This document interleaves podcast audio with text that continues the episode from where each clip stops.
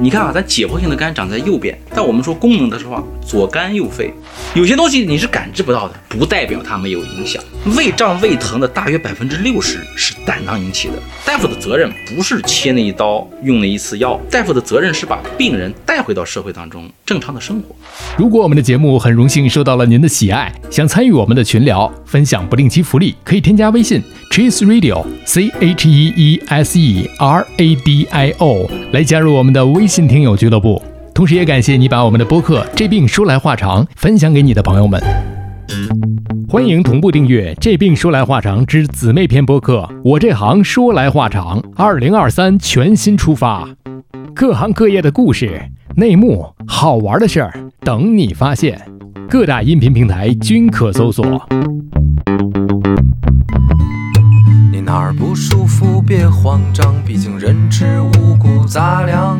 你哪儿不舒服别紧张，来听医生怎么讲。内外妇儿科眼临床，药剂检验和影像。没事儿就别胡思乱想，人生还有下半场。这病说来话长，但是也好讲。这病说来话长。欢迎收听，我是阿汤。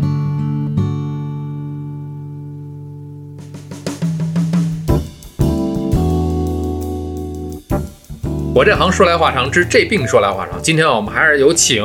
肿瘤科的肖郎来给我们大家讲一讲这个肿瘤这件事儿。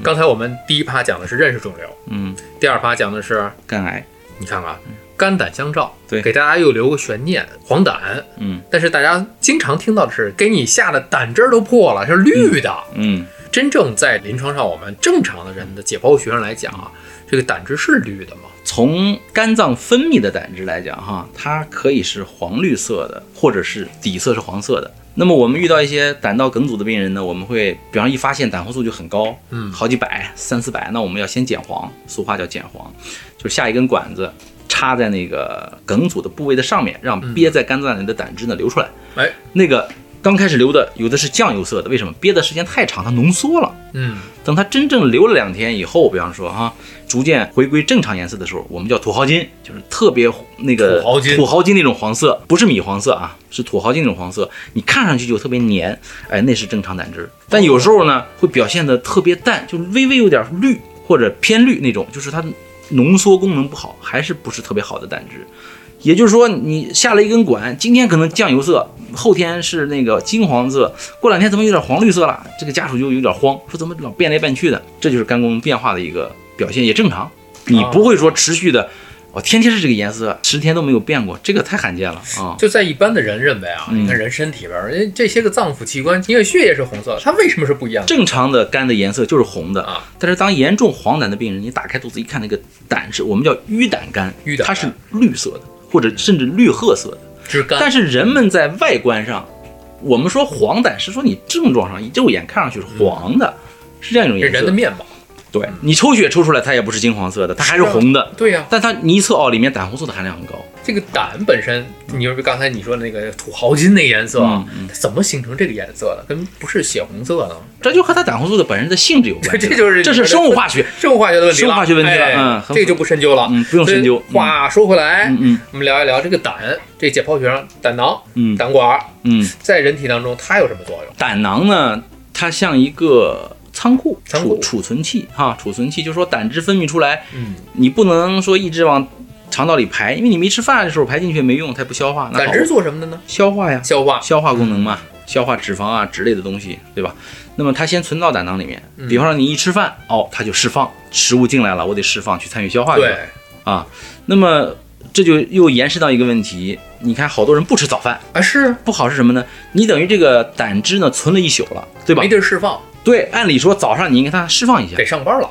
哎，那个新陈代谢嘛，它在存新的。有的人不吃早饭，匆忙的起得晚也好，或者有这个不吃早饭的习惯也好，到中午才吃。那么这一类人特别伤肝胆，特别典型的啊，容易形成胆囊结石，哦对吧？好多人胆囊有胆囊炎、胆囊结石的问题呢，其实是因为你早饭没吃好。早饭没吃好，对早上该干的活儿，这胆汁儿没分泌出去，对，你看这个老话讲什么呢？就是叫一年之计在于春，对吧？一日之计在于在晨晨。这个一晨之计，首先是吃饭，你把这个饭吃好了，你一天的这种精神头儿、心情、状态都会得到一个有效的保障。其实你多花那半小时，真的不浪费时间，真的不浪费时间。人家存一宿在这儿了。对，人你该让人家走了，那么这是一个现象。嗯，再说另一端啊，嗯吃太多了，胆汁儿有没有不够用的可能？暴饮暴食不够用一般是不会，暴饮暴食，因为你看胆囊下来和胰管要汇合，暴饮暴食一般来讲呢，容易引起胆囊炎和容易引起那个呃胰腺炎，就是过犹不及嘛，过犹不及。太过和不及都是不好的。对，你吃的油脂太多，天天吃烤串儿，天天吃夜宵，最后可能胆囊炎了啊！早饭就早上不起也不吃早饭，这恶性循环成胆囊炎了，都不好。就是还是强调，不管有病没病，合理膳食。对你哪怕你不运动呢，那你起码膳食合理，正常的哎，作正常的息。。对，那有一个问题要问了啊，嗯呃，有的人说了，我作息也很正常，嗯我就半夜三四点钟睡，嗯我就中午起，嗯，行不行？这比那些不规律的可能要好一 些。如果你真的是能保持一个规律不变，也可以，这比那个不规不规律律的、起伏不定要强，但是不如你跟着自然走，就是太阳一落山，我就该吃饭，该收工了嗯，啊，别加班加点了。那好，我十点半或者十一点之前我要睡觉了，这个更好。为什么人要跟着自然走？这个真的是有联系吗？嗯有，很多中医在讲，自我留住嘛。对，嗯我们要根据这个时间走。中医是有一套完整的理论来解释五脏之间的关系，哎，但是你说这个那个时间就是肝脏排毒的时间，西医到目前为止，西医得找证据啊，哎而且得循证找，啊而且得找实验证据，没错我让你看得见的，就跟化验单一样，一读数值就出来了。有据可循。对，中医好多东西是内证嘛，就是我通过打坐，我都知道这个经络怎么走的，这个人的这个气真气在经络里面怎么走，它是一种内证实验。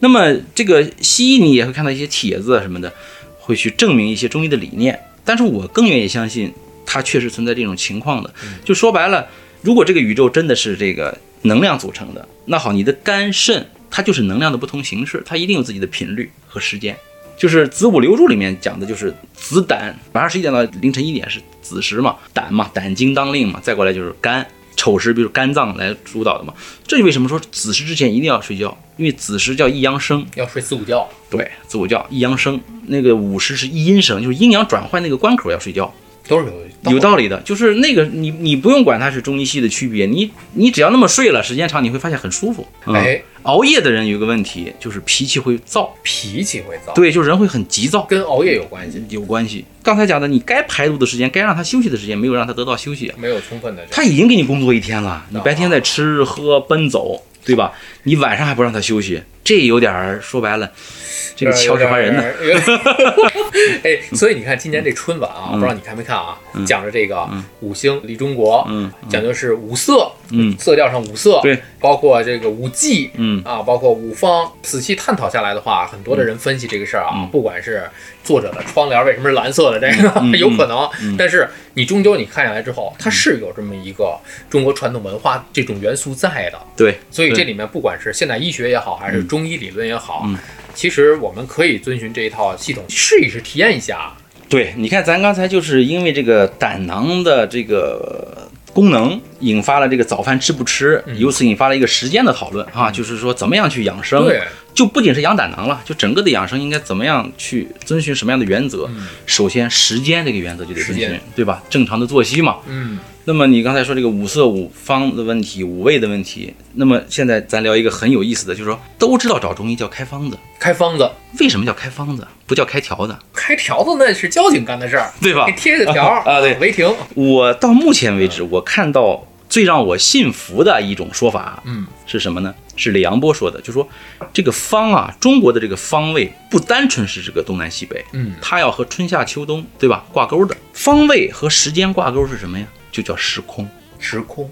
因为中医是自然医学嘛，嗯那中医认为人得病了，是你身体这个小自然，身体这个小宇宙啊，某个时空出问题了。你比方说、哦发烧了，发烧是个热的象，什么时候？春夏秋冬，夏天是热象，嗯，你冬天发烧，你在冬天的时空里面，在你身体里面出现了个夏天的时空，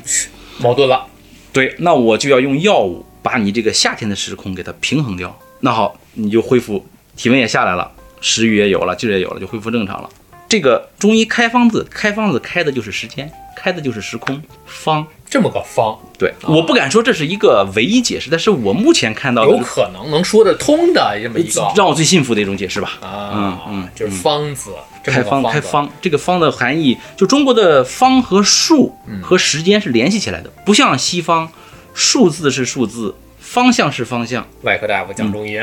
这个非常有意嗯思，票友，票友，票友 所以说，你按照中医的这个方式去养生的话，哈，你不用深究，不要较真。我要证明他在那个时间排毒，或者在那个时时间干什么，你不用去证明，你就按照这个方式养。那你肝、胆、肺、肾什么，就是按照它正常的是老化速度去老化，是你对它没有额外打击啊，对吧？对嗯对对，你看这个事儿，就是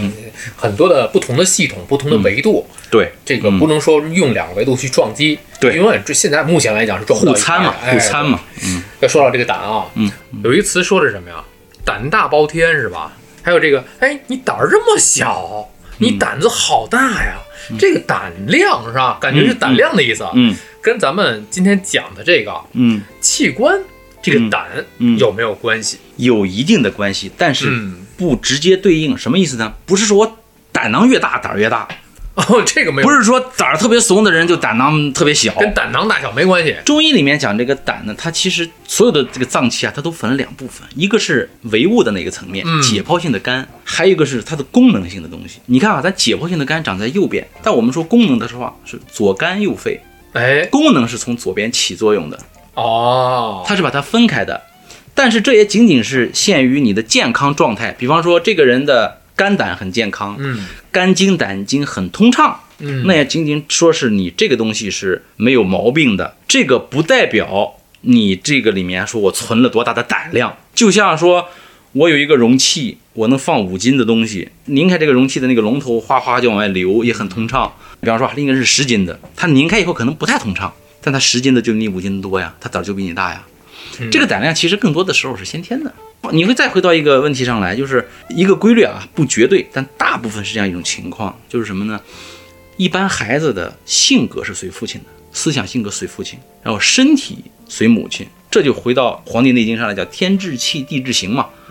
天志气是无形的，思想性格是无形的，地志行就是那个一块地嘛，对吧？它是有形有质的。就是妈妈身体好，养孩子生出来他的先天就会足；妈妈身体不好，孩子先天就差一些。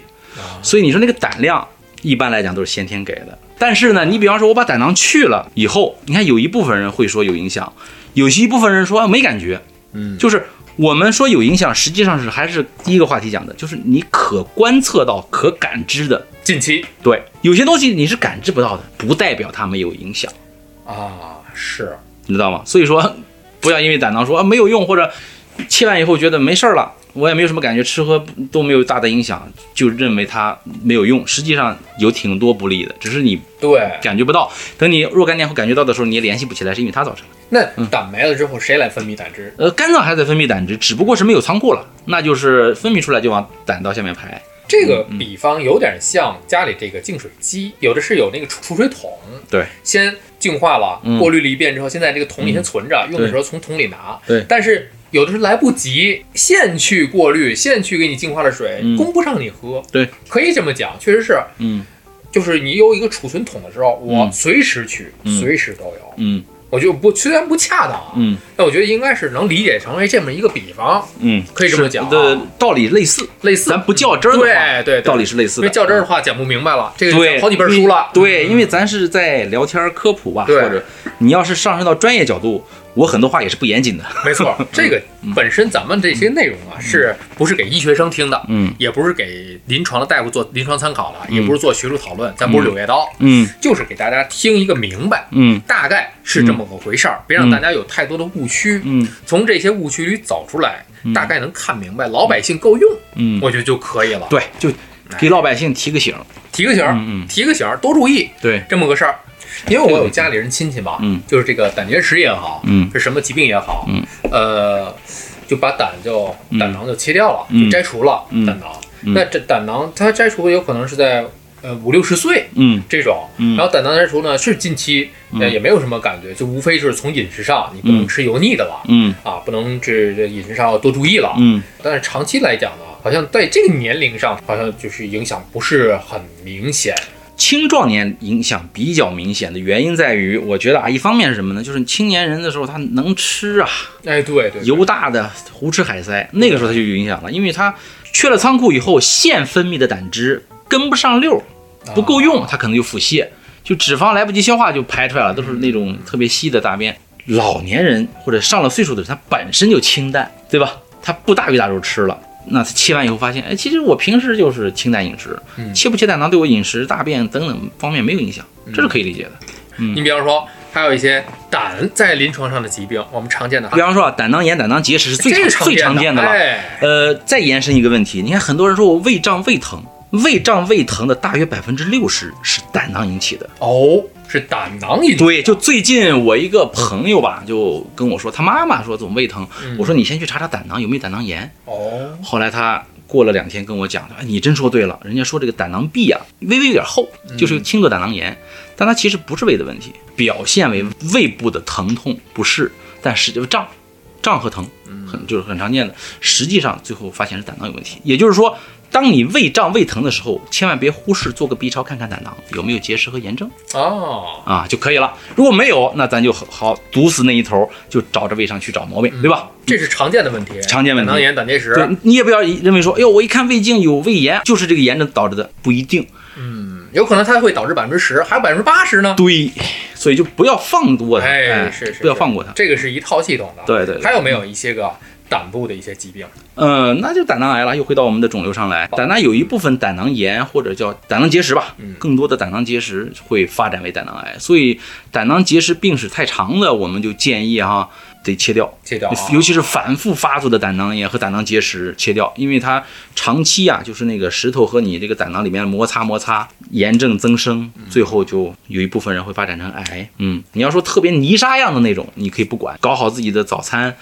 饮食作息都搞好了。有些人养来养去，可能就没有泥沙流了。假如说你胆囊里面有已经成块儿了，好好多块儿，甚至我有个朋友三十多岁就满罐儿了，我们叫满罐儿了，胆囊里面全是石头了。我说那你赶紧切吧，你迟早得切。对对对。你不切，你将来就是我的病人。你现在切呢，就在别的地方的普外科就给你切了。那所以说，很多人说这个胆囊炎、胆结石叫胆石症是吧？这对嗯个， 胆结石，你说这人体啊，刚才咱们在前两趴当中也提到这个问题了。啊嗯，比方说啊，胆汁我长时间的这不能够排泄出来，嗯，积攒了很多，长时间日积月累，嗯，这是一个方面。有没有其他一种可能？比方说一些生活习惯造成这种胆结石，因为好端端的啊，嗯。人的这个这个脏腑器官里面，胆里边生了石头了，它所谓的结石啊，是胆汁里面的那个成分，嗯，化学讲析出来了，嗯，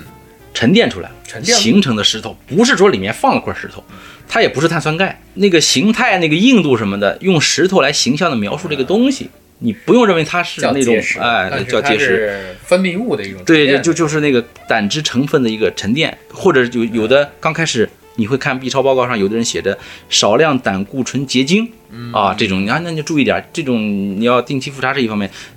更重要的还是回到刚才生活习惯上来哈，嗯是这样子的，就是呃怎么讲呢？这个结石这个问题呢，你看严重程度，你要真是多发的好几块儿，你很难用其他办法给你解决掉。嗯你要说仅仅是有泥沙流、少量的胆固醇结晶，那你可以再观察，通过生活作息的饮食的改变来调理调理。有有有些人就没有了，因为它只是初始阶段，就是那个泥还没有结成块儿了，它刚吸出来没有结成块儿，还可以等。还有一部分人我见过的就是不算太多，就是他报的是息肉，比方去年报息肉，今年没有了，特别高兴。我说那个东西可能不是息肉，那可能就是一个结石，就是胆固醇结晶以后趴在那儿了，长得像结石。嗯，如果真的是息肉，就是那个肉很难消失。因为它是长在上面的，对它动不了。对，但是如果是那种胆固醇结晶啊，趴在那儿像个结石，它有可能就溶解掉了，慢慢就消失了。就这个东西能从胆汁里吸出来，也能再次溶解在胆汁里。当然要通过你很好的改改变和很长时间的维护，不是说我好好吃早饭，好好睡三天再查就没有了。就像你那个轻度脂肪肝，半年以后查才消失，对吧？嗯，它非需要的时间非常长。所以嗯说这个胆结石里面这个所谓的这个石啊，咱们就说这个不是碳酸钙，嗯那这跟大家说明白了，胆结石里的这个石它是可动的，对，可动在的。一定程度上是可以去可逆的，就像就和脂肪肝类似啊。轻度和中度可以逆转。但是一旦成了这个块儿了，大块儿的，你比方说，我有一个零点五公分的胆结石，哎呀，这个很难去让它自己去化掉、消化嗯掉。我不能说没有可能，但是从外壳来讲，呃，这种希望比较小。嗯，这包括一些碎石的方法呀、什么之类的。对你，包括有些人说我有偏方，我治好了，那那是你的福气哈那咱就，不知啊我道没法推广偏方不在咱们嗯对的讨对论范围之，内。咱就讲这个大众化的一个东西。就是说这个胆结石啊，嗯它这个石头，所谓的这个石头啊，咱们加双引号，所谓这个石头在哪儿？不一定所有的胆结石病人都疼，好多人不疼，哎好多人不知道自己有胆结石，是，嗯，甚至有的那个结石特别小，在胆囊里面刚开始挂在那个壁上，嗯结果脱落了，从胆囊里跑到胆道里了，哎呦，高烧、黄疸、疼都来了，特别像胆胰腺炎啊，什么胆管炎，啊最后一照片子，哦，那儿卡着一块东西，对然后去把石头取出来就又好了，会嗯，堵在胆管里的这个时候。，对对对对，这个我们偶尔也能遇到，偶尔也能遇到，嗯对但所是以不说多，嗯在这里面给大家都提了个醒儿，嗯是你说这个好多人的胆里边有块石头也好，还是怎么样也好，嗯我不疼。嗯，后来你发作的时候，它就不在这个位置上了，对。所以这就是这个特点。对，另外一个你可千万别等他有感觉，因为很多病人得了这个恶性肿瘤以后呢，跟我们讲，哎，大夫，可是我他啥感觉也没有。我说你就盼着他别有感觉，等有感觉，他一定不是早期了，哦，一定不是，甚至中期，甚至晚期。我们以前诊断书上讲什么什么什么症状，那个都是中晚期的症状，几乎所有肿瘤在早期很难有症状，你察觉不了啊，呃对吧嗯而且也不是特别的典型，是吧很不典型，非常不典型。说到你的这个本门专业了啊，嗯这个胆囊癌，也有人说胆囊癌是不是癌中之癌？胆囊癌和胰腺癌特别像，就是说，嗯，一个它的生存期比较短，另外一个就是差不多二十多年吧，二十年左右的时间，胆囊癌的生存期没有特别明显的提高。就是说，针对胆道系统的这种药物，现在没有一个成熟的靶向药。你看肝癌，我们有成熟的靶向药，只要知道是肝细胞肝癌，那我们好几种药可以用，不用做基因检测，直接可以用。嗯，但是胆道没有。没有，化疗的方案也非常有限，而且有效率特别低，好也不超过三成，百分之三十左右的有效率。因为胆囊有个特点就是什么呢？如果它长到一定程度，肝胆相照嘛，它呀在肝脏上有个窝，我们叫胆囊床，就相当于这个胆囊那肝脏上有个坑，这个胆囊是卧在这个坑里的。那么它也就很容易侵犯到肝脏，有些胆囊癌。哦就是老主任跟我们讲的时候打过一个比方，他说这个胆囊癌为什么不好治呢？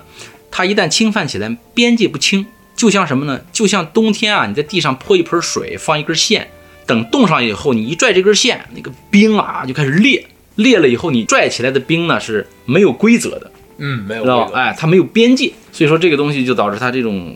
就是高转移性、高侵袭性，还惰性、油盐不进，有效的药物很少，那么它这个就是说生存期就比较短。哦嗯，确实胆囊癌也很疼啊，啊，胆囊癌到后期也很疼那。要说也真不好记，不好治，不好治。对，你看最早是肝癌是癌中之王，但随着治疗技术的进步，药物的多元化，防卫转移了。转移了，给了胰腺癌了，比方说，然后胆囊癌也差不多，也是半斤八两，也很厉害，也不是说胆囊癌有这个癌症了，我就把胆嘎了就行了，不也这么简单。不是那么简单。你切下来以后呢，当然你先从术前，比方说你有肝转移，那就不做手术了，那就先用药了。如果没有转移，那就先切。你比方说总关心那个问题，早期晚期嗯，能活多久，嗯，都得等术后病理。哪种类型？什么腺癌、中分化、低分化？有没有累犯肝脏？有没有淋巴结转移？有没有脉管瘤栓？有没有血管微血管侵犯？等等等等，这些参数都给你出来以后，你才能对这个病人做一个评价。而且这种评价嗯还不是针对他的评价，我们叫什么呢？比方说这个病人，根据你的病例，我判断啊，你的五年生存率是百分之三十。其实是我判断不是你这个人，是你这一类人。哦就凡是这个病理分期的人的生存期大概百分之三十，就是有百分之三十的人能活到五年。就是临床的概率，